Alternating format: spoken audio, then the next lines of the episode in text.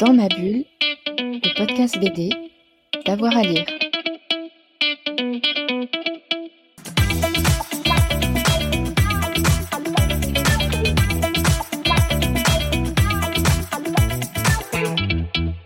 Que trouve-t-on dans la bibliothèque idéale en, bande dessinée chez Emmanuel Guibert?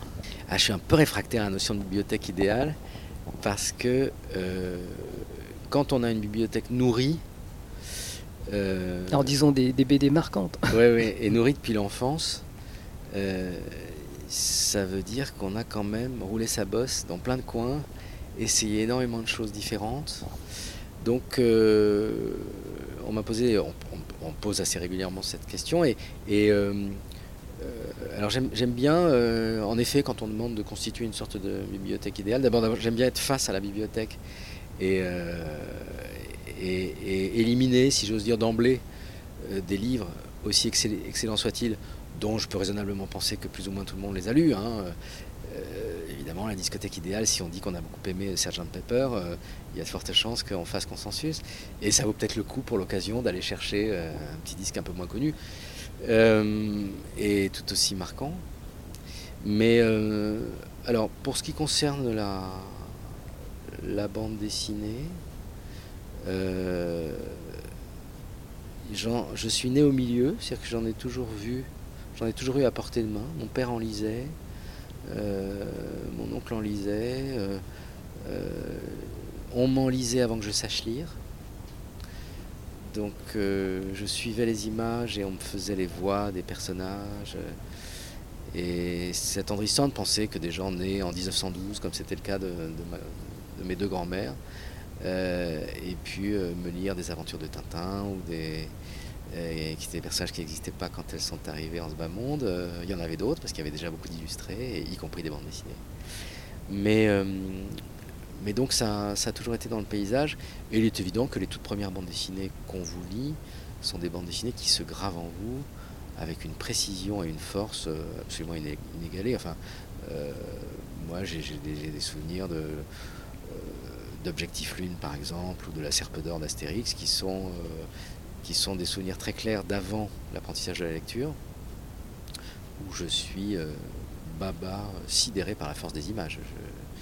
Et si en plus j'entends la voix de ma grand-mère imitant euh, le professeur Tournesol dans la tirade du Zouave, qui est une espèce de morceau de bravoure façon monologue de Figaro ou, ou- de Cyrano de Bergerac, là, il est évident a, il y a- il y a peut-être. euh, il y a- il y, a eu, il y a eu ensuite des, des- des découvertes admirables en bande dessinée, mais enfin, il n'y en a pas de plus fondatrice et de plus essentielle que celle-là, parce que c'est les premières choses qu'on a vues et c'est les premières choses qu'on a entendues. C'est imprimé en vous. C'est imprimé, c'est, ça reste euh, vivant, s'y associe euh, un, un coin de cuisine, euh, euh, une nappe en tissu euh, euh, sur, une, sur une table en euh, euh, on, on voit ce qui se passait par la fenêtre, euh, euh, ça vous restitue quand même votre grand-mère euh, dans son tablier bleu. euh, donc euh, c'est très incarné, c'est, un souvenir euh, multidimensionnel parce que c'est un souvenir euh, qui vous restitue une personne aimée. euh, euh, c'est un souvenir au sein duquel tout est mort sauf vous. La maison n'existe plus, votre grand-mère est enterrée depuis des années, euh, Tintin est mort, si j'ose dire, Hergé a disparu, etc. Tout est mort, mais euh, sa vie, avec une, toujours une espèce de force de geyser à l'intérieur de soi, euh, et, et sans doute à l'intérieur évidemment de- d'autres euh, mémoires et pensées que la nôtre. Mais chez nous, c'est beaucoup plus qu'un que le souvenir d'un livre. C'est, euh, si j'ose dire, toute une époque. C'est, un liant, c'est quelque chose qui vous relie et vous lie.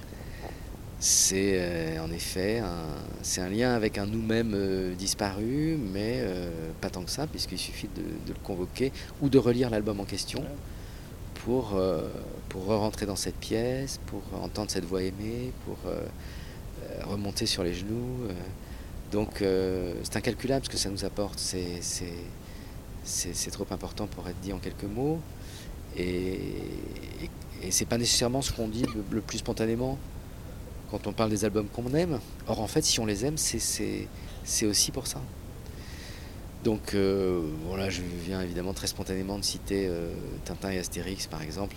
Et si on avance dans le temps, qu'est-ce qu'on ressort de votre euh, bibliothèque? Si on revient, si on vient vers nous là, Mm. oui. Oh ben, euh, donc euh, parlons d'Astérix, j'ai évoqué euh, évidemment Uderzo et Goscinny. Je dois dire que tous les deux ont une importance euh, cardinale pour moi, mais, mais euh, je suis euh, je suis plein de gratitude, plein d'admiration, plein de tendresse pour ce que Goscinny a fait.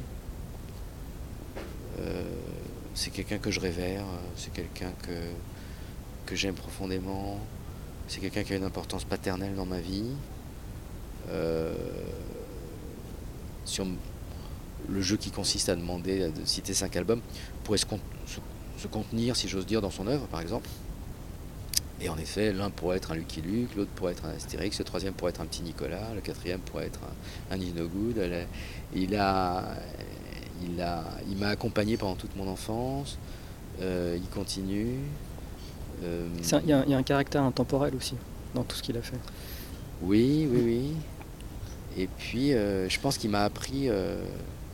Ça a été un prof d'humour euh, qui, en ce sens, euh, m'a peut-être lesté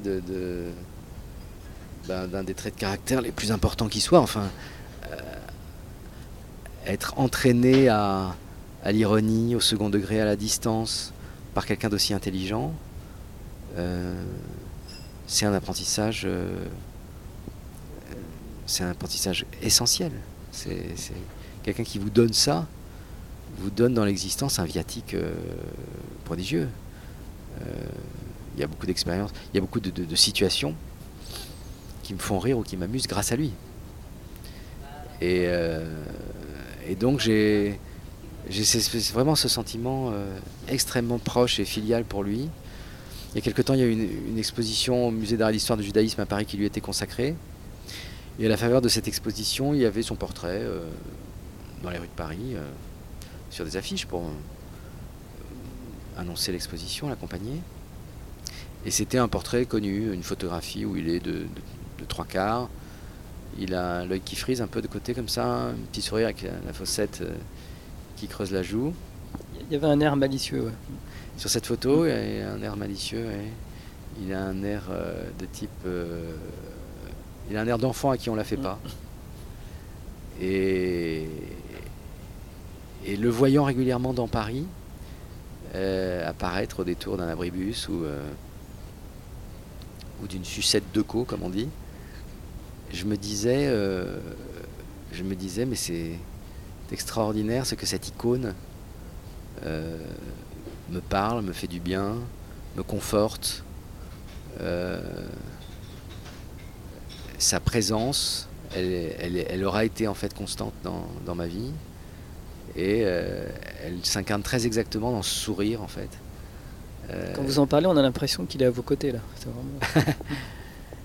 Ouais, c'est même. C'est même encore plus incarné que ça. Je, je- je- je le porte. Et, euh, ça. euh, je, le dis de manière peut-être un peu trop solennelle, mais c'est de ce niveau-là, quoi, quand même, les, les gens qu'on aime et qui nous édifient quand on est petit, euh, parce qu'ils ont mis visiblement ce qu'ils avaient de meilleur dans leur livre. Euh, ils n'ont pas bêtifié, ils n'ont pas annonné. euh, ils ont, ils ont parlé depuis qui ils étaient, avec leur expérience, avec ce que la vie leur a appris. Et ils nous l'ont donné dans une forme extrêmement raffinée, dans un artisanat impeccable.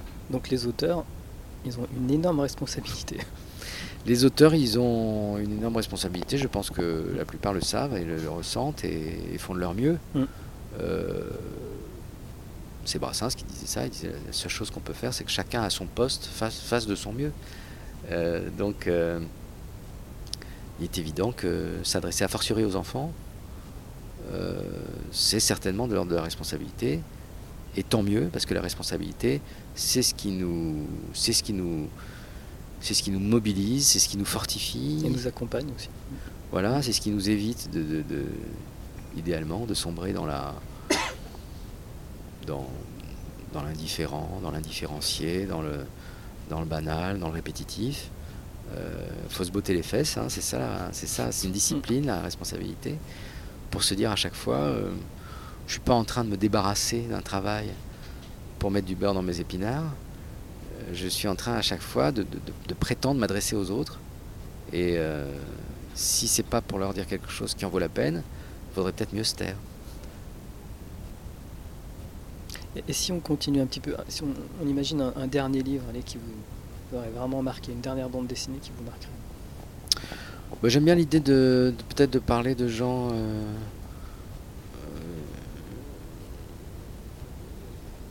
euh, dont les albums n'ont euh, pas nécessairement été vus ou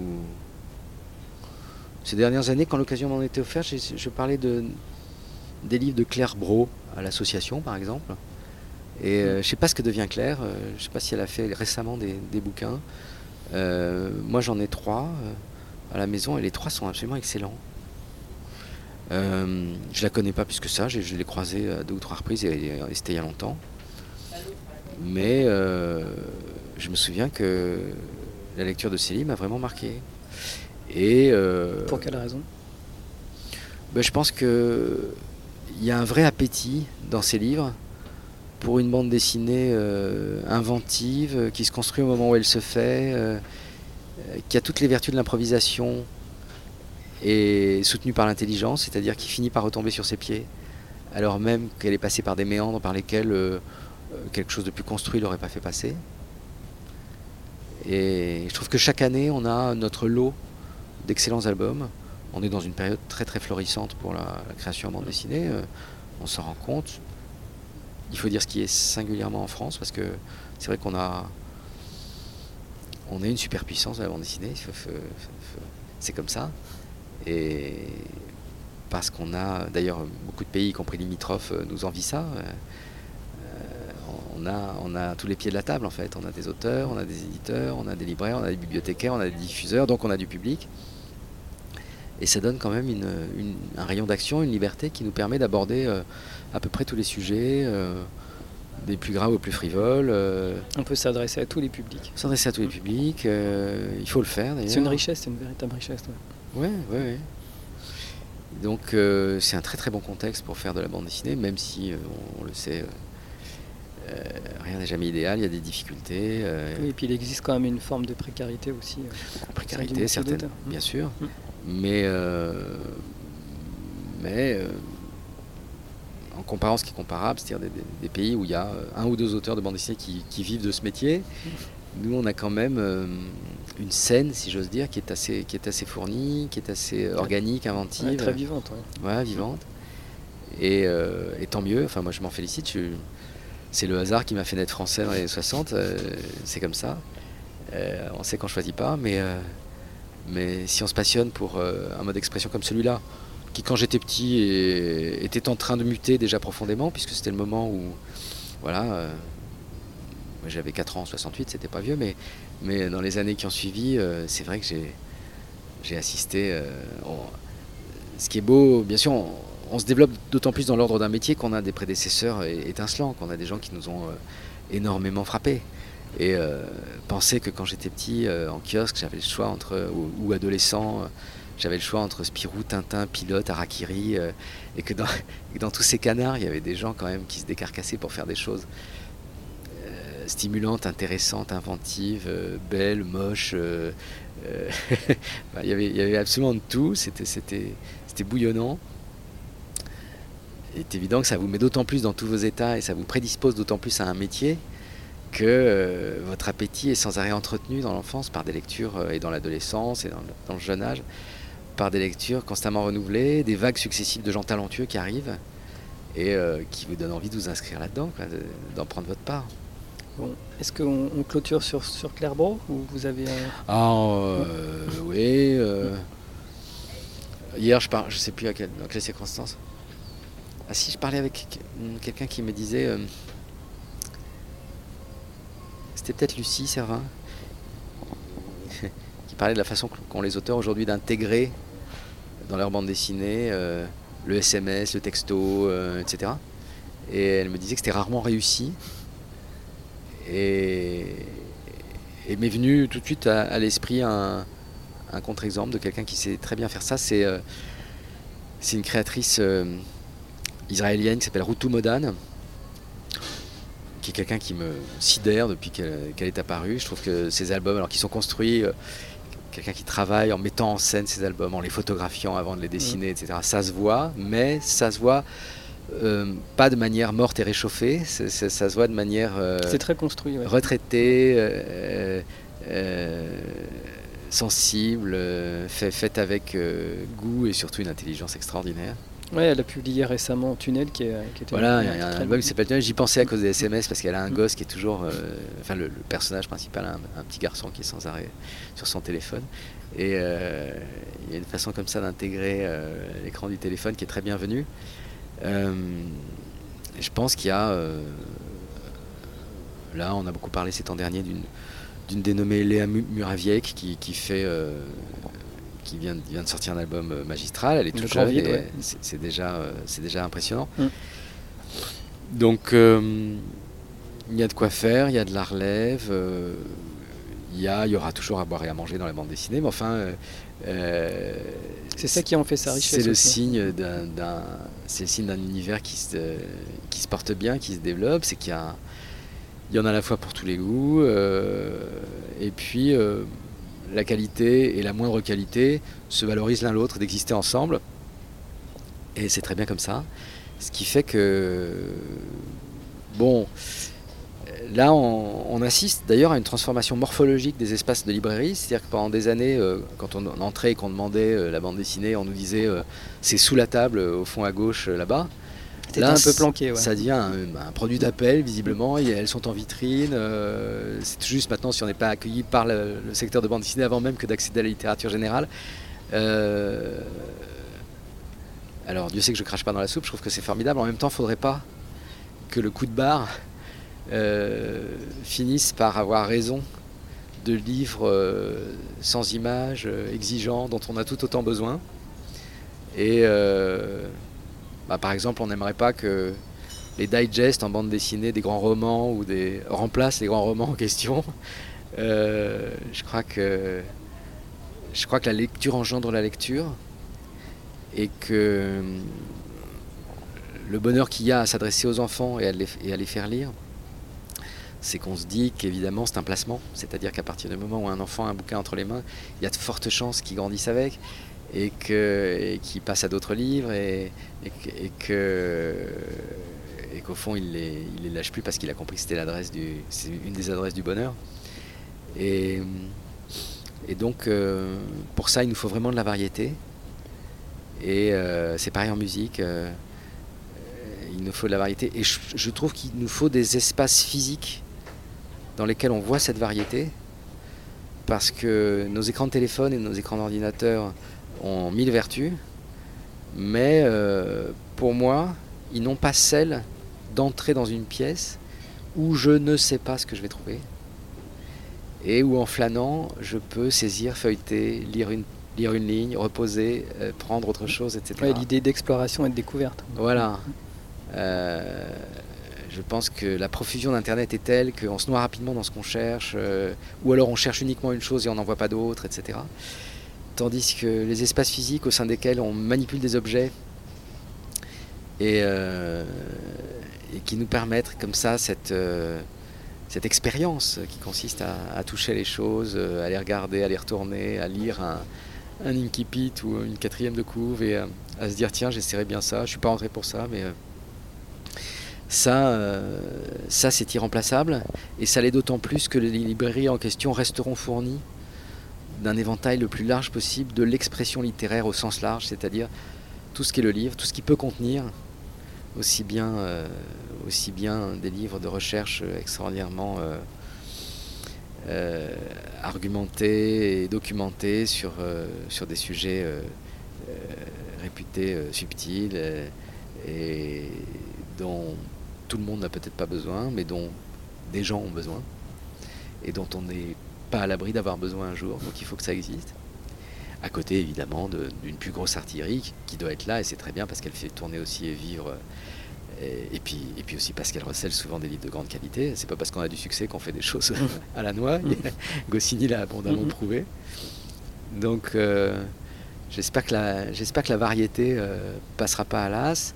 je touche du bois, mais c'est vrai que la nouvelle que les librairies ont, ont bien tenu le coup au moment des, au passage des confinements successifs et que maintenant on ait l'assurance qu'ayant été identifié comme commerce essentiel, mmh. même si on devait avoir affaire à d'autres déconvenus, euh, on aurait quand même accès aux livres.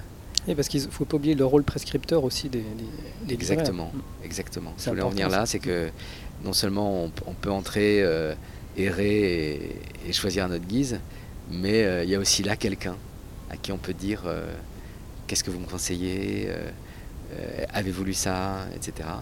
Et quand les gens sont susceptibles de vous répondre et de vous guider, euh, ça peut faire des relations euh, durables d'ailleurs avec un libraire de quartier, très précieuses. Moi je sais que je suis très fidèle à ma libraire et j'attends parfois, y compris si je passe devant une autre librairie, j'attends d'être de retour chez elle pour lui commander le livre ou pour l'acheter. parce que j'ai fait l'expérience par exemple de me balader dans des villes comme San Francisco par exemple, qui étaient des villes universitaires où euh, il y a encore 30 euh, ou 40 ans, euh, il y avait un libraire par bloc pratiquement, et maintenant on peut marcher une journée entière et faire des kilomètres sans croiser une librairie, parce que tout le monde fait bien les livres via Amazon, quoi. Et donc il reste deux trois librairies historiques, et pour le reste, elles, elles toutes mis la clé sous la porte. On a l'air pour l'instant, on tient le coup, j'ai l'impression. Et j'étais ravi de constater à Nevers, en me baladant, qu'il y a trois devantures jaunes là, dans, une, dans une petite rue qui grimpe euh, à proximité et qui sont respectivement une belle papeterie, une belle librairie de bande dessinée et de, livres jeunesse et une belle librairie de littérature générale. Et euh, ça, euh, c'est toujours réconfortant en fait. On a l'impression d'entrer dans une pièce où il y a un feu. Quoi. Il y a un foyer, il fait chaud, on va être bien, on va pouvoir se mettre à l'aise. C'est comme quand le soir tombe sur une ville, je passe devant une fenêtre et je vois quelques bouquins sur un, sur un rayonnage ça me rassure. C'est sans doute une vue de l'esprit. Hein. On sait qu'il y a des tortionnaires pendant la Seconde Guerre mondiale qui étaient des grands lecteurs. mais, euh, mais bon, il n'en reste pas moins que euh, on est toujours quand même soulagé de constater que les gens continuent à lire. Parce que on sait qu'avec quelqu'un qui lit, on aura, on, aura, on aura nécessairement un terrain commun, des choses dont on pourra se parler. Et, puis, euh, puis quelqu'un qui lit pas, s'il vit très bien et si ça n'empêche pas de, d'être une personnalité euh, ouverte, harmonieuse, etc. Mille fois tant mieux.